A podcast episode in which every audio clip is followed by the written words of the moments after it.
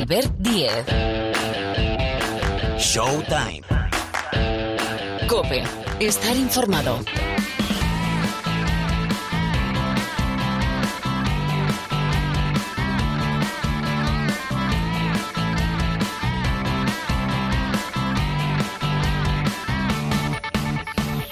Hola, ¿qué tal? ¿Cómo estáis? Bienvenidos una semana más aquí al Rincón del Baloncesto de la cadena Cope. Escuchad, escuchad, escuchad, ya suena. Aquí empieza una nueva edición de Showtime.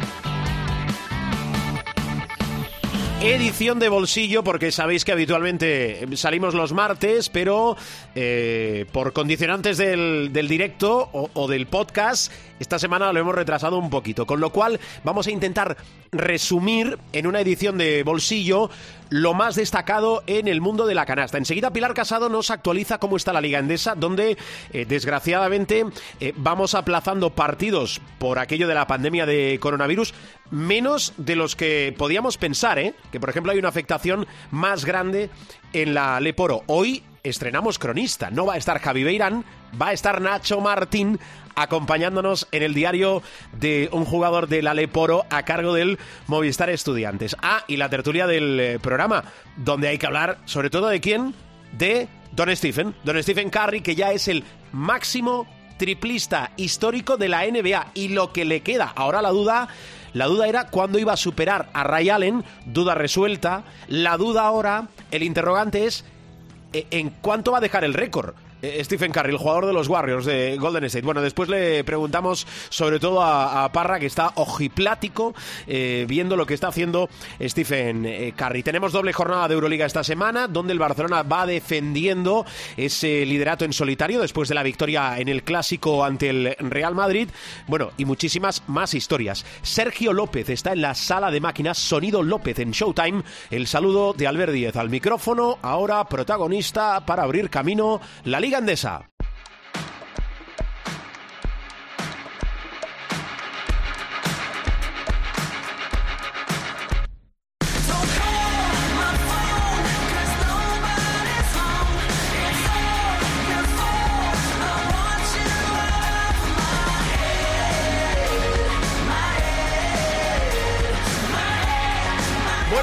Al lío, información servicio, como acostumbramos a hacer al inicio del programa. Liga Endesa, Liga ACB, decimotercera jornada, la hemos dejado atrás. Bueno, queda un partido pendiente, por aquello, eh, mucha prudencia, ¿eh? si no lo he recordado al inicio, lo recuerdo ahora.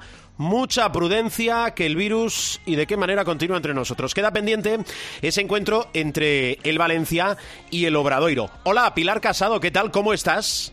Pues muy bien, ¿y vos? Pues no estamos mal de momento, ¿eh? que yo, yo soy Quedan- hipocondríaco de, de por sí de nacimiento, con lo cual tengo Quedan ese más- añadido. Quedan más partidos pendientes. Se queda uno por COVID precisamente el 30 de diciembre. Sí. Hoy, por cierto, jueves, cuando grabamos esta semana el programa, se va a recuperar el del reloj del Surne Bilbao Basket Río Breogán. Lo digo porque eh, no es posible hacer cábalas ahora mismo de cara a la Copa del Rey. Vamos a ver cuando se recuperen y se pongan al día todos los calendarios, que de momento, bueno, no vamos mal tal y como o con la que está cayendo en la calle, pero lo cierto es que eh, se quedan pendientes MVPs de jornada y ha habido muchas cosas interesantes en la jornada de este fin de semana. Lo primero es saber una cosa, hay uno de los billetes para la Copa del Rey que ya tiene dueño y que es blanco. Es el Real Madrid con la victoria ante Unicaja este pasado fin de semana. Es de manera matemática primer equipo para la Copa del Rey que se disputará en Granada del 17 al 20 de febrero. Recordemos que con 28 títulos el Real Madrid es el equipo que más Copas del Rey ha ganado, habiendo sido la edición celebrada en Málaga en el 2020 la última que le vio levantar el trofeo de campeón. En esta jornada, fíjate tú, ha habido actuaciones espectaculares, como por ejemplo la de Vito Brown. Es verdad que no sirvió a los suyos para ganar, pero firmó junto a Del, Del- Dylan Ennis la gran exhibición anotadora de la jornada, con 31 puntos y además de todos los colores que estuvieron a punto de hacer caer al Juventud.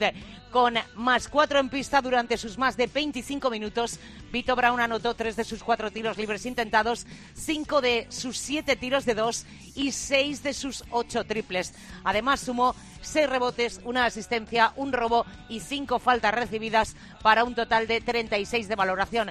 Probablemente sea el partido más redondo del jugador del COSUR Betis. Hablando de escandaloso, hay que hablar del partido que hizo Tad McFadden, porque el UCAM Murcia, la verdad es que, bueno, desde el 6.75 fue una auténtica catarsis para el equipo de Sito Alonso. Hizo McFadden 9 de 13 triples. 29 puntos, 6 recuperaciones y 4 asistencias y lideró el triunfo de su equipo en Burgos frente precisamente al que era su ex equipo.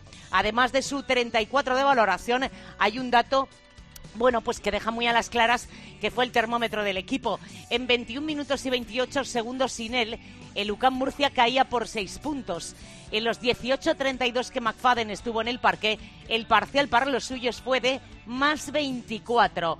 Y mira, es un hombre que ha sido muy, muy, muy discutido. En, en Vitoria, de hecho, bueno, pues la puerta la tuvo entreabierta, por no decir abierta del todo, pero hay que decir que desde que llegó Neven Spagia, Wade Baldium, bueno, pues está probablemente volviendo a ser el jugador que fichó el Vasconia. En el derby vasco frente al Surne Bilbao Basket, el vasconista condujo a los suyos hasta la victoria con 26 puntos forjados de una manera digamos, peculiar. Seis contraataques y siete de siete en tiros de dos, amén de un 3 por 3 desde la línea de personal y un 3 de 6 desde el 6.75. Por si fuera poco, Baldwin tuvo tiempo para repartir cuatro asistencias, robar dos balones y forzar dos faltas personales, es decir, 30 de valoración para redondear su brillante actuación. Y este fin de semana volvió a la competición el Río Breogán. Bueno, pues hemos hablado de eso, tuvo un brote de COVID, después estropearon los relojes de 24 en Bilbao, así que este fin de semana pues eh, desde mediados de noviembre no competía el Río Breogán y lo hizo consiguiendo una sexta victoria que le puede hacer apuntar a los billetes de copa, porque insisto, tiene seis pero dos partidos aplazados y consiguió la quinta victoria en el Pazo. Evidentemente ha vuelto por sus fueros, un hombre que ya hizo dos muy buenas actuaciones en las ventanas FIBA con su selección, con Bosnia-Herzegovina, y que no es otro que Zanan Musa. 26 puntos, 6 rebotes, 3 asistencias para un total de 28 de valoración. Bueno, pues así tenemos la Liga Endesa, así está la Liga ACB. Por cierto, hablaremos la semana que viene, entre otras cosas, del regreso de Aito García Reneses al Juventud un Juventud de Badalona que lo está haciendo extraordinariamente bien, pero va a haber unos cuantos privilegiados, son esos jugadores que están eh, a camino entre mm, el primer equipo y el Prat, que es el equipo filial de la Liga Leporo de La Peña. Bueno, pues dos, tres días por semana, entrenamientos específicos de esos cuantos jugadores, promesas que pronto deben ser una realidad en el Juventud de Badalona a cargo de Aito García Renes. Es una cosa que me parece fantástica y un privilegio para esos escogidos. Bueno, jornada 14. Pilar, si no tenemos alteraciones, esperemos que no, tocamos madera y cruzamos los dedos. Cuatro partidos se van al sábado 18, cinco al domingo 19. ¿Me dejo algo casado? Ah, sí, que después eh, escuchamos a Nacho Martín. Sí, porque Javi Beirán le ha pasado los trastos a Nacho Martín y él va a ser el que en las próximas semanas te cuente cómo es ese diario, que te haga ese diario del año de estudiantes en la Leboro. Quiero agradecer muchísimo a Javi Beirán que se haya comprometido. El compromiso lo ha llevado a cabo como un profesional de esto, con lo cual, gracias Javi, bueno, gracias a la familia del Movistar Estudiantes por también eh, apuntarse a esta iniciativa que se cocinó Pilar Casado, que nos parecía a todo el equipo fantástica y que creo que da otra visión y otra idea del jugador de baloncesto, de la competición y de un año raro, diferente, con un ilustre, un histórico como es el Estu en la segunda categoría del baloncesto nacional. Dígame usted. Pues mira, por cierto, al hilo de lo que estás hablando, eh, Estudiantes va a jugar por primera vez eh, un partido de Leboro en Magariños en la jornada de mañana viernes frente al Básquet Coruña. Eh, no está disponible el Withing Center, el Palacio de Deportes de la Comunidad de Madrid, así que con un aforo evidentemente muchísimo más reducido porque en Magariños eh, uno encima de otro no puede ser y evidentemente ha cambiado mucho con el paso de los años y ya no es el de antes, pero creo recordar que desde la temporada del 2000-2001 de una Copa Corac estaba ahí, además el otro día había unas fotos, eh, la primera plantilla del equipo no había jugado un partido oficial en eh, Magariños. Así que mañana, por cierto, además hay una recogida solidaria de ropa, así que va a ser muy, muy entretenido volver a la casa de toda la vida de estudiantes. Bueno, pues en un ratito, en unos minutos, saludamos a Nacho Martín. Pilar, cuídate mucho, te escucho la semana que viene. Un abrazo, un beso. Me voy por donde vine, besos a todos.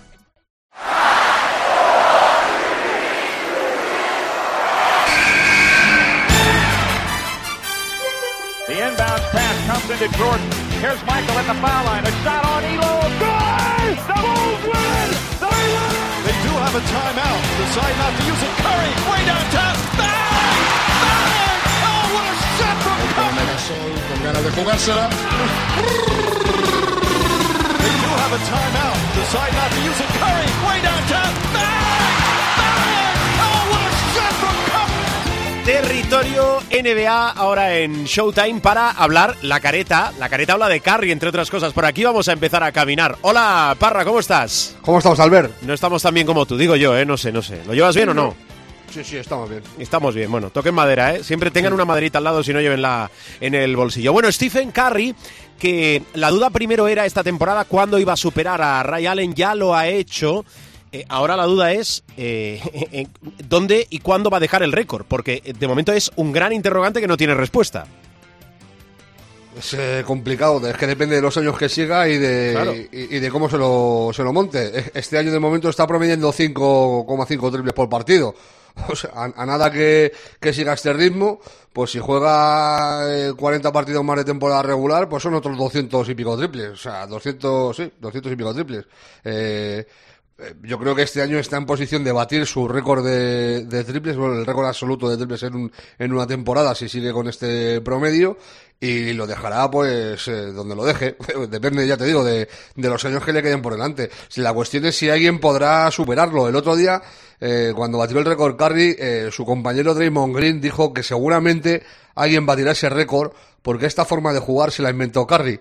Pero empezó, es buena. Claro, pero em- empezó a tener sentido eh, a partir del tercer, cuarto año suyo de carrera. Ahora hay niños que eh, en, en edad de quinto, sexto grado ya se, se juegan triples a cascoporro y que van a llegar a la NBA eh, lanzando triples a saco. Le hace ya el caso de Trey Young, que desde que ha llegado se juega muchísimos triples. Entonces, un jugador eh, que tenga mucho acierto en el tiro de tres y que toda su carrera eh, la haga lanzando lo que lanza Curry ahora, eh, pues lo mismo puede superarle, pero vamos, que fácil no lo va a tener. Mm, El tema también es que ha superado ese récord de otro histórico de, de la liga, de la competición, de- del baloncesto, como es Ray Allen, con 511 partidos menos. Es cierto que el baloncesto ha cambiado, eh, lo voy a simplificar mucho, pero ya desde hace años se juega más con pequeños y es el baloncesto con el tiro y sobre todo el tiro exterior que funciona, pero igualmente me parece un auténtico escándalo lo que ha conseguido y está consiguiendo Stephen Curry.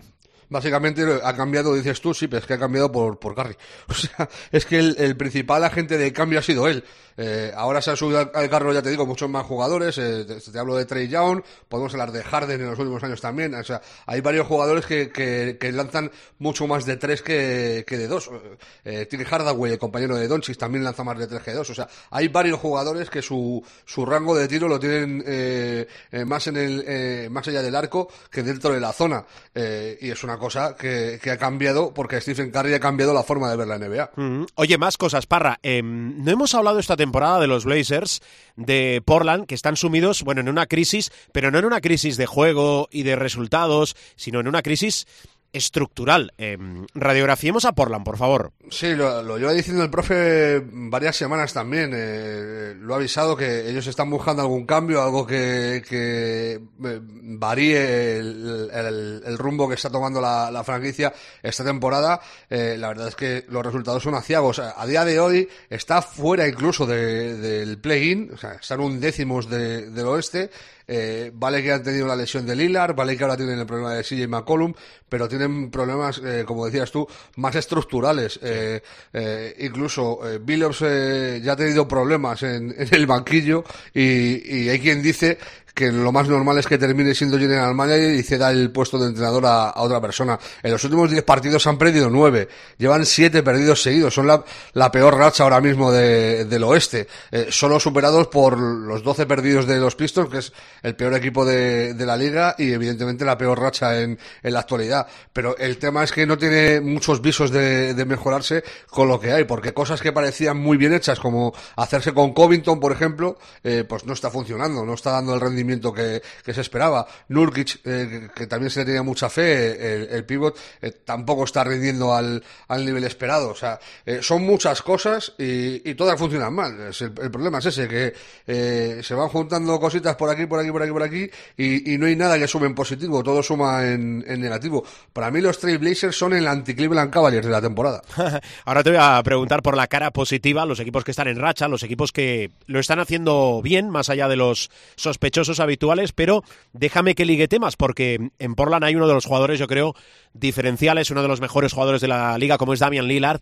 Se abre el mercado de traspasos. Mira que hemos hablado mucho de Ricky Rubio y de su futuro a partir de febrero. Claro, yo no sé qué puede pasar con Damian Lillard, o, me lo fías a partir de verano. Yo creo que Lillard no se va a mover de Portland de momento. Eh, eh, si, si, si Lillard se va ahora mismo de Portland, es, ya es eh, cerrado por derribo, que diría Sabina.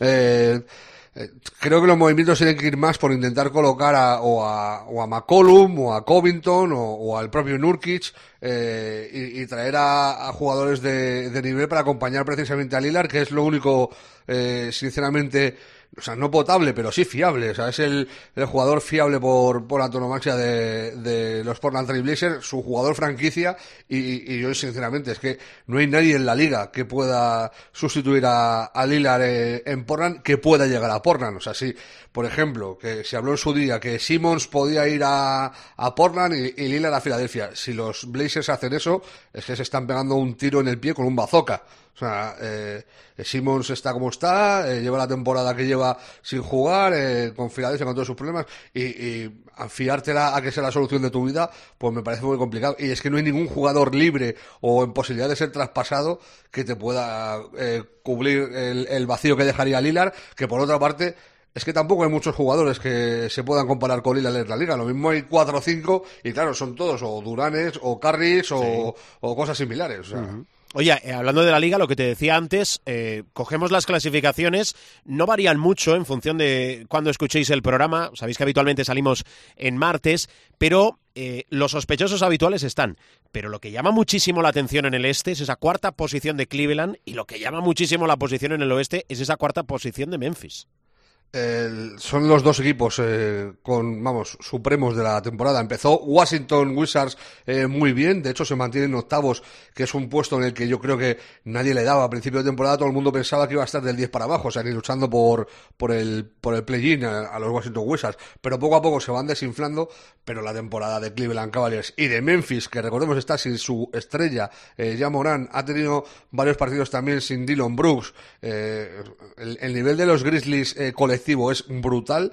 Tanto es así que es el mejor equipo entre los mortales. O sea, si quitas a Golden State, a Phoenix Suns y eh, a Utah, o sea, eh, es el mejor equipo entre los mortales del, del, oeste, que es una auténtica pasada. Han ganado nueve de los últimos diez partidos, ya te digo, sin Morán, que es la superestrella de, del equipo y está en un rendimiento descomunal. Y lo de Cleveland, eh, Memphis te puede sorprender más o menos, pero un equipo con aspiraciones a playoff lo de Cleveland está fuera de, de, todo cálculo. O sea, Cleveland estaba para ser el 13 o el 14 del este en las ginilas de principio de temporada, está cuarto, pero es que encima está jugando a un nivel que alucinas.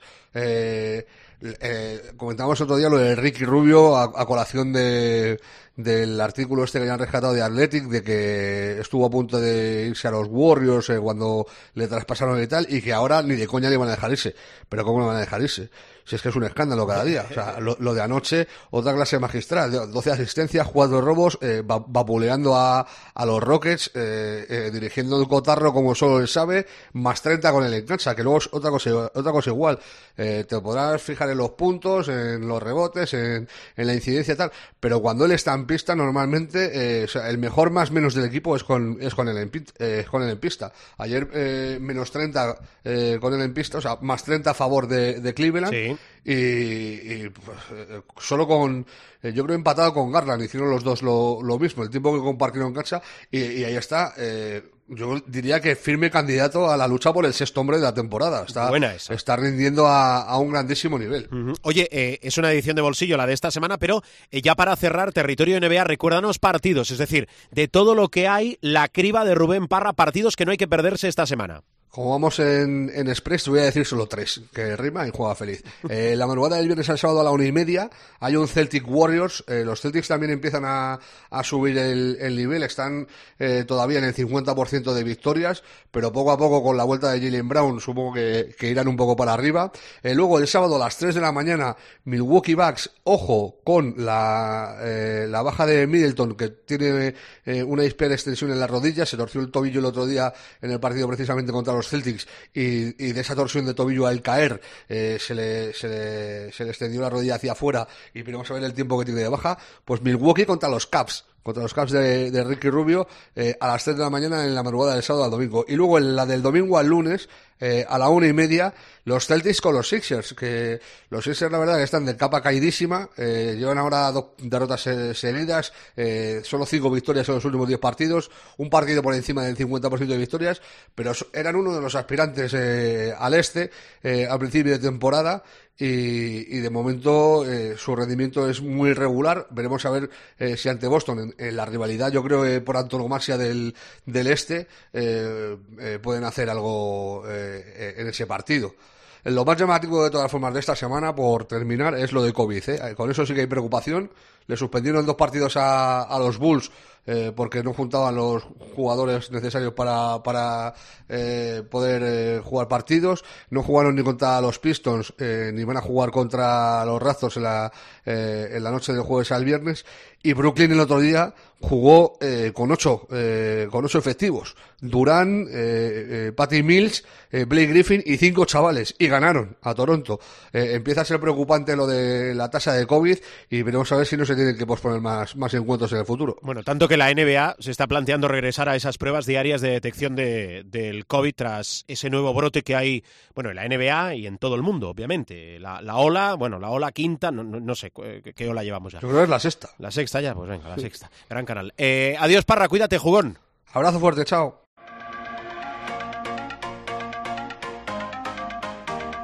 Seguimos en Showtime. Ahora, el diario de un jugador de la Liga Leporo. El Movistar Estudiantes. Está todo apretadísimo. Javi Beirán le pasa el testigo, el relevo a Nacho Martín. Hola, Nacho, muy buenas. Hola, ¿qué tal? Soy Nacho Martín, jugador del Movistar Estudiantes. Y bueno, os voy a contar un poco cómo fue el partido del pasado fin de semana y cómo encaramos esta semana de, de entrenos y de competición. Bueno, el partido en Granada la verdad que no salió nada bien. Desde el principio ya se vio que nos iba a costar mucho. Empezaron, bueno, se fueron el marcador ya en el primer cuarto. Y luego pues tuvimos que remar todo el partido para acercarnos. De hecho estuvimos cerca. Eh, no recuerdo cuántos puntos exactamente, pero recortamos bastante distancia en el marcador y al final se nos acabaron marchando otra vez y perdimos por 10, 11 puntos. Eh, bueno, la verdad que tuvimos un mal día especialmente en ataque, que metimos muy pocos puntos y creo que ellos jugaron mejor y de ahí que se llevaron la victoria. Eh, este fin de semana se plantea, eh, bueno, con ambición de ganar, como siempre. Jugamos este viernes en el Magariños, que eso va a ser diferente porque no, normalmente jugamos en el Withing Center. Pero bueno, jugaremos en el Magariños, eh, más pequeño, menos espectadores, pero, pero bueno, habrá mucho, muy buen ambiente seguro. Y nada, Coruña, otro de los equipazos de la LEB. Eh, por supuesto que queremos ganar y queremos marcar un poco la línea de que pues el Estudiantes va a pelear por el ascenso directo y si queremos conseguir el ascenso directo hay que ganar a, pues a Coruña este viernes sí o sí y a los que vengan después.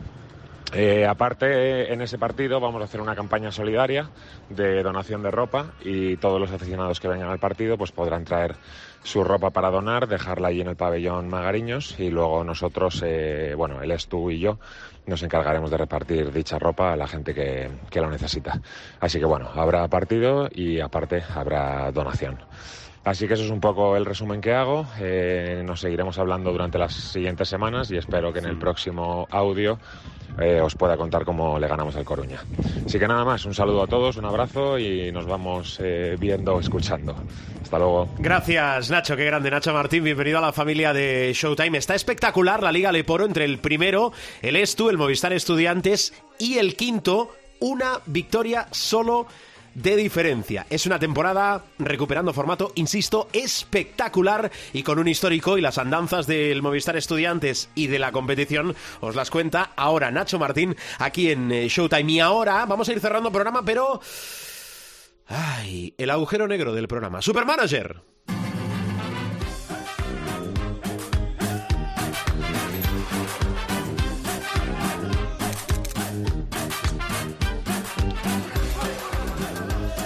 Supermanager, sinónimo de José Luis Gil. Hola Gil, ¿qué tal? ¿Cómo estás? Ay, te ha quedado muy brunete, ¿eh? La entrada de hoy de la sección. Tú sabrás por qué. Escúchatela, escúchatela luego en el Después, yo, podcast. siempre, siempre. Siempre es interesante La, la recordar. ventaja que tiene esto es que recordar podéis es volver a vivir. rebobinar, ¿eh? Y quedaros, Sí. hacer- incluso podéis hacer un efecto. Rebobinar, eso sí que te ha quedado. Ay, ¿eh? Ay. Bueno, eh, mía. lo que me interesa porque es que sufro mucho, lo digo, os he dicho antes que yo soy, soy hipocondríaco. Eso es Sufro mentira. mucho durante la semana. Con lo cual, lo primero bueno, que tú pregunto. sufres, es verdad, pero no por esta sección. puntuación. Sufres por otra sección. 186,20. Hombre. Mejor puntuación de la temporada. ¿Estás seguro? Sí. ¿No superamos los 200? A ver, eh, no, esta temporada no hemos ¿Seguro? superado- Seguro, seguro, seguro. Vamos, hubiera hecho fiesta mayor. Vale, 186 con.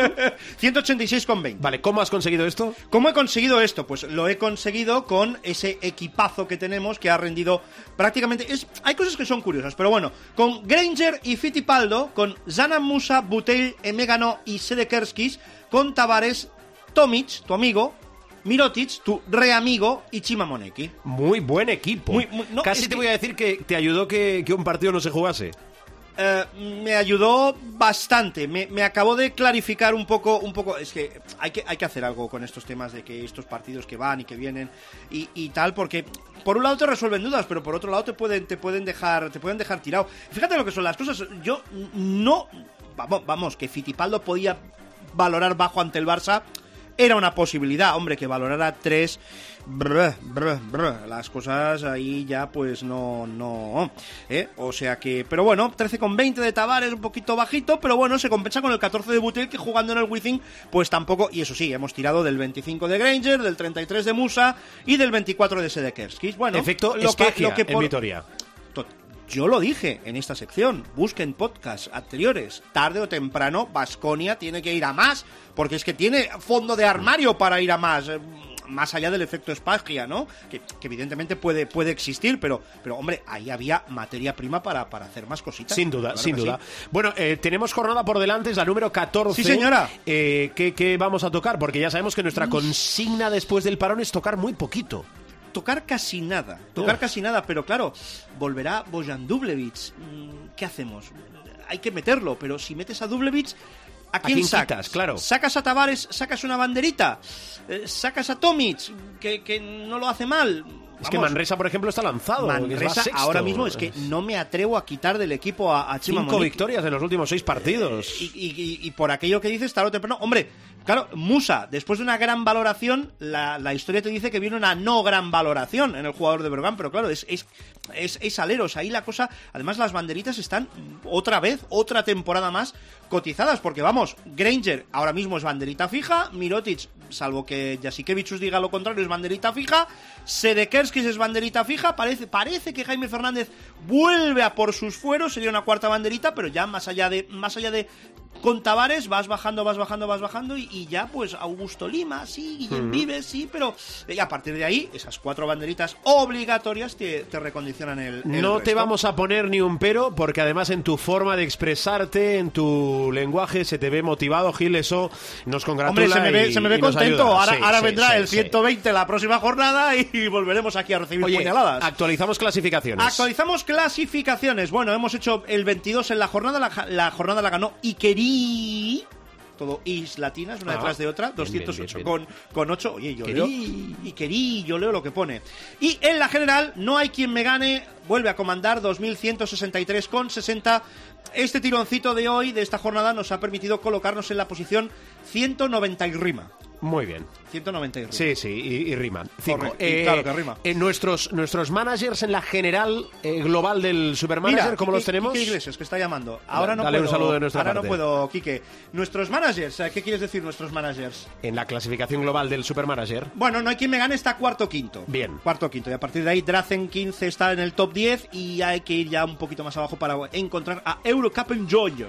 Muy bien, Gil, hasta la semana que viene. Eh, si Dios quiere, y si no, ya Cuídate, sabes. cuídate. No sufras, No, no, más sufras. de lo justo y Ya, necesario. Ya, ya, ya. Adiós. El muro de las lamentaciones.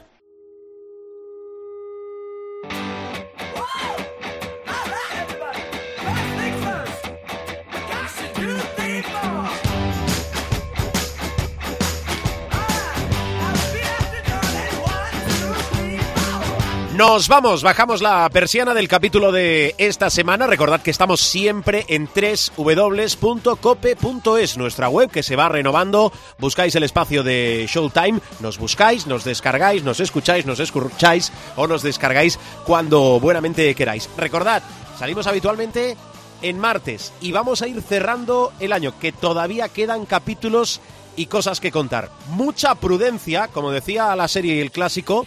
Tengan cuidado ahí fuera. Hasta la semana que viene y que el baloncesto os acompañe.